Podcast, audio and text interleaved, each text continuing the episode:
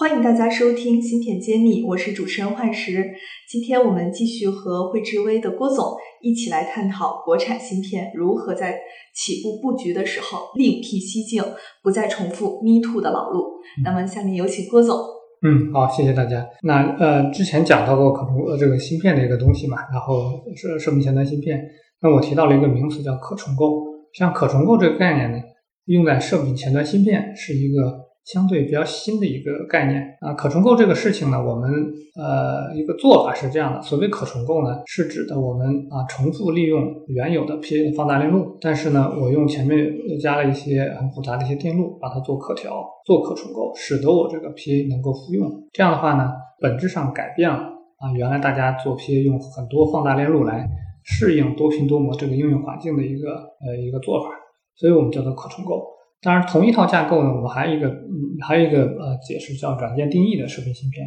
那软件定义这个事情呢，实际上脱源于就之前的叫 SDR，呃软软件定义的这个呃网络也好，软件定义的硬件。那软件定义网络它一定要需要软件定义的硬件来支持。在此之前呢，实际上像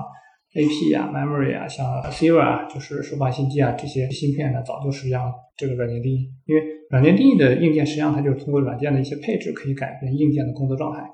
啊，因为之前的这些刚才讲的这些芯片种类，它主要都是数字电路啊，所以说做到这个实际上是呃很自然而然的结果。但是射频前端芯片呢，由于它的这个架构不一样，它里头往往用了一些这个生生化钾的材料、三五族材料啊，或者其他的高高频啊用用的一些东西，所以实际上做到软件定义或者是可重构是很困难的。但是它的好处又显而易见。啊，就是我不再需要特别复杂的这种啊射频的器件，我就可以达到相对呃这个好用的一些功能啊。实际上，在过去的呃一段时间啊，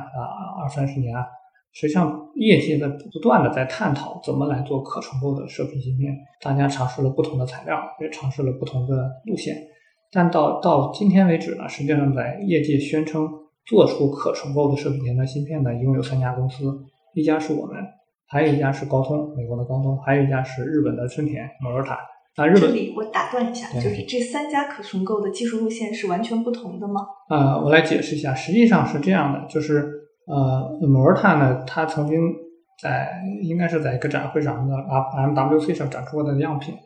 后来呢，实际上我们有没有看没有看到这样的产品在业界量产或者被客户广泛使用？啊，这具体的原因呢，可能也可以做一些猜测，但是具体原因确实也不知道。我们猜测，要么是成本有问题，要么是性能有问题，无外乎就这两种情况。那啊，实际上做真正在全球推出第一款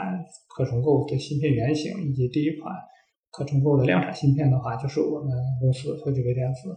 呃，在高通呢，实际上是在一六年以后，它的重新做了一套这个呃这个视频前端的架构啊，我们觉得这个它应该也是走的可重构的路线。当然，大家做法可能会有些不一样，呃，这是这种情况。我们是哪一年推出的？啊，实际上我们公司从刚开始成立的时候呢，就在实践可重构的想法。一三年呢，推出了样品。正因为其实我们之前有可重构这个想法，所以投资商在很早的时候就投资了我们。也是我们在起步的时候就确定了这种可重构的技术路线，来去进行后续的开发。对，实际上就是跟刚才我们讲的那个如何应对那三观有这个啊根本性的一个联系啊。正是因为我们觉得要过三关，你如果做密图产品不行，那你怎么做呢？这必须通过创新的力量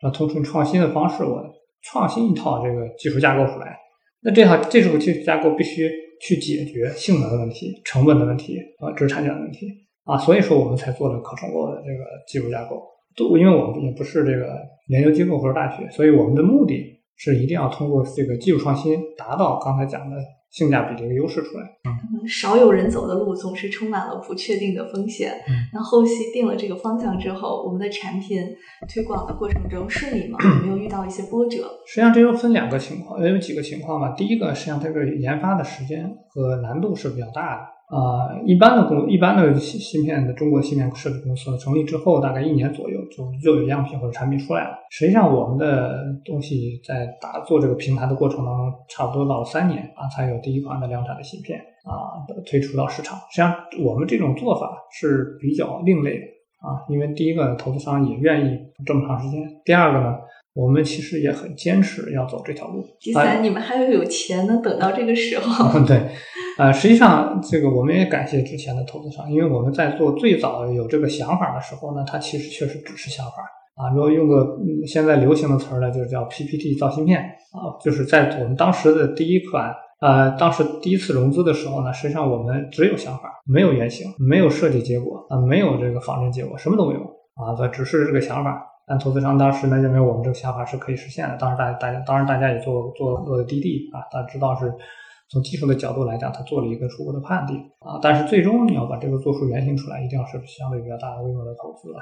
啊，所以这是我们过去做的一些东西。但实际上，在我们做出这个芯片之后呢，实际上在推广客户的过程当中呢，啊，客户并不会因为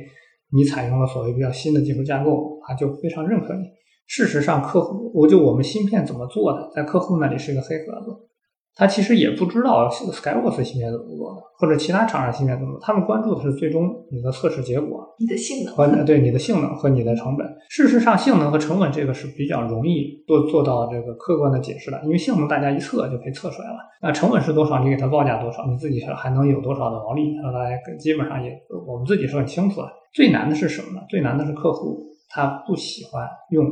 当小白鼠啊，做第一款芯片就量产的芯片就用一个。啊，从来没用过的芯片，它最好的情况是说，哦，这个客户这个已经在市场上应用了几百万片了啊，对我来讲，我可能一年出货几十几十万，那我当然可以试用啊。那么，所以从从最早呢，我们就制定了一个叫农村包围城市的一个方法，实际上也就是说，从小规模的客户开始啊，逐渐升级到中档规模的客户，啊，直到升级到大规模、更大规模的客户。事实上，我们过去走过那条路就是这样啊，以前就是一些中小的设计厂商。后来一些大大众规模的设计厂商，那现在有一些 top 的客户也做进了自研自研体系，那确实是走了这条路。当然，大家其实知道啊，手机中国的手机产业在过去的十年间吧，啊，实际上它向头部集中的非常厉害。也就是说，以前大家知道的山寨手机、歪歪手机，或者是啊这个小众品牌的手机，实事实上都慢慢从市场上退出了，它集中向向大大型手机上面啊，怎么说呢？这个集中。啊，这个集中的过程中，伴随着我们这个本身的这个产产品的对客户的一个升级。当然，呃，是事实上呢，就是越大规模的客户，他对你之前的供货历史啊，你的这个量产经验，甚至你能够一次性供供应多少户，他这个要求是非常高的，是吧？为什么这些大的客户以前只选用美国的厂商？很显然，就是美国厂商它的芯片，它一年出货量很大。啊，他不用担心，因为用了这个这个厂商的芯片，我可能什么时候到货了，是吧？这是一一些很极端的情况。所以对于智能手机而言，它的这个销售的波动，第一是比较大，第二个呢，它如果上量的话，你的供应商要能供得起来啊，任何一个环节都不能缺失。比方说，呃，PA 少了一点，那它可能备的几百美元，是吧？或者几万人民币到几万美元之间的这些量，就得就得等着这批量才能生产。所以这对于手机厂商是非常不能接受的。所以这是为什么它其实对于供应商的规模啊、资质啊，需要有深深的考量。但是啊，对于我们这样的公司呢，实际上都确实都有一个从小规模长大的一个过程。所以在这个过程当中呢，如果能抓住客户的一些痛点啊，解决客户的一些实际问题，或者说那有了客户的一些进入的机会，实际上确实能够成长起来。比如说我们之前的一些厂商啊，有的大大大厂商呢，是我们接触了很长时间啊，从呃某个项目的。二供开始啊，然后不断的通过二供把这个一供的，比如 skywork 美国芯片替换掉，然后再进进入在它的一个供应链。还有的公司呢，是因为总裁啊啊有这样的一个预期，是说呢要对国产化芯片开口子，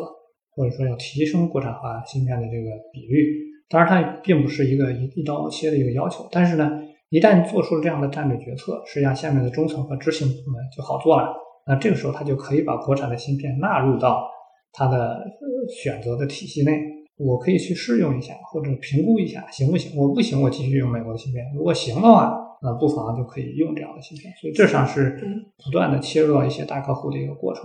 感谢郭总给我们替我们带来这么多宝贵的分享的建议，谢谢郭总。我们下期再见。好，我是郭耀辉，我在芯片揭秘等着你。